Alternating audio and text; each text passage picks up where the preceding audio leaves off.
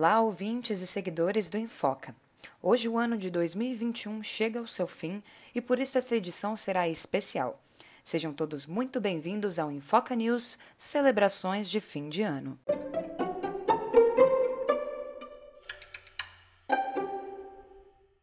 Bom, o costume de comemorar a chegada de um novo ciclo ou mesmo de um novo ano, como a gente comemora atualmente, existe há pelo menos 4 mil anos. Quem supostamente começou essas tradições foram os povos da Mesopotâmia, que hoje são os atuais territórios do Iraque, Kuwait, da Síria e da Turquia. Mas naquela época eles celebravam a passagem do ano como a passagem do inverno para a primavera, que indicava né, uma nova safra de plantação.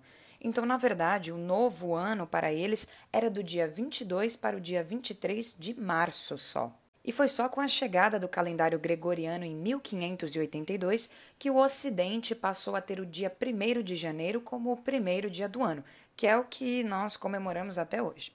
E a gente usa comumente aqui no Brasil e em diversos lugares do mundo o termo Réveillon para indicar essa passagem.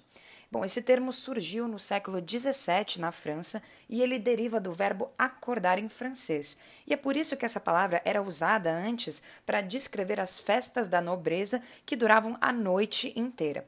Mas o Réveillon não tinha uma data específica, foi só quando a nobreza francesa foi se declinando que ele passou a simbolizar a véspera do Ano Novo.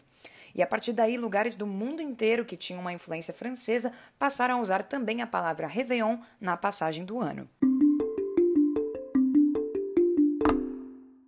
E aqui no Brasil a gente tem muitas tradições de ano novo, como pular as sete ondinhas, vestir branco ou até mesmo usar cores diferentes de calcinha e cueca para atrair o que cada um deseja, né? E muitos desses costumes têm, na verdade, uma origem religiosa aqui no nosso país, porque foram os seguidores de Iemanjá, que é a rainha do mar, a divindade de origem africana e que foi adotada pela Umbanda e pelo Candomblé aqui no Brasil, que sempre tiveram a tradição de vestir branco, dar oferendas ao mar e pular as sete ondas. E as sete ondas, inclusive, que para os praticantes da Umbanda especificamente, simbolizam as sete linhas de Umbanda, que é a organização dos espíritos sob o comando das entidades chamadas de orixás. E nesse caso, então, cada onda pulada seria um pedido a um orixá diferente. É, e a partir daí foi se espalhando no Brasil inteiro o costume de pular as ondas e vestir branco, mesmo que a pessoa não esteja conectada às religiões de matriz africana. Mas no Brasil a gente sabe né, que somos um povo muito diverso e misturado, e por isso, mesmo dentro das religiões, tem diferenças ritualísticas para cada pessoa ou cada família na passagem do Ano Novo.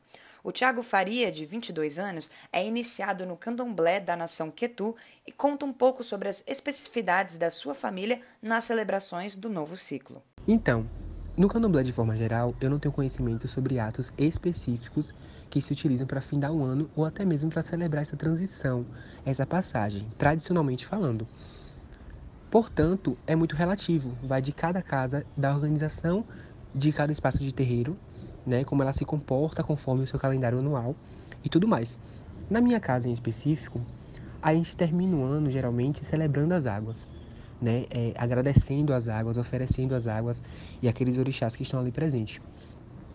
Tudo é feito com determinação de orixá, né? Ele se comunica com a gente através do oráculo, através de Ifá, e a gente vai seguindo as ordens do que for dito, né? E a gente sempre tenta manter a essência do candomblé, que isso é, está presente em todos, né? Falando que é cultuar a ancestralidade e continuar cultuando, preservando a coletividade.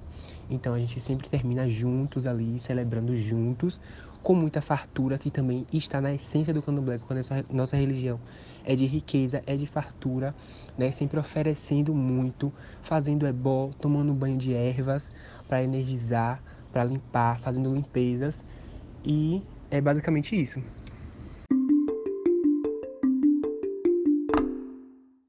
Claramente, de uma religião para outra, os ritos também se diferenciam. Para o judaísmo, por exemplo, o significado do fim do ano, de um novo ciclo, tem um aspecto muito mais introspectivo e meditativo. O presidente do Clube Hebraica, Fernando Rosenthal, fala sobre o Rosh Hashanah, é o período que marca o início do calendário judaico. O Ano Novo judaico tem uma importância diferente do Ano Novo em, na maioria das religiões. Uh, no chamado Rosh Hashanah, que é a cabeça do ano, nós judeus celebramos o momento do início de um ciclo diferente. Ou seja, uh, se retomam uh, todos os pensamentos e num momento de muita reflexão uh, introspecção, para pensarmos sobre as boas ações e as coisas ruins que a gente fez no ano anterior. Nós temos o costume de nos reunir com a família para jantar e para to estar todos juntos.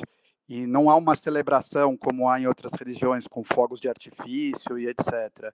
Existe muito mais um contexto, como eu disse, de introspecção e um contexto de pensamentos e, e, e, e que a gente possa estar todos juntos e sempre pensando nessa situação.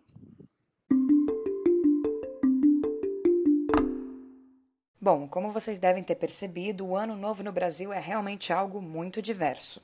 Mas o importante é que cada um se encontre nos seus princípios para desejar o que espera do novo ano. Nós do Enfoca esperamos que o ano de 2022 seja muito próspero e que venham dias melhores para todos. Um abraço e até ano que vem. Produção Enfoca.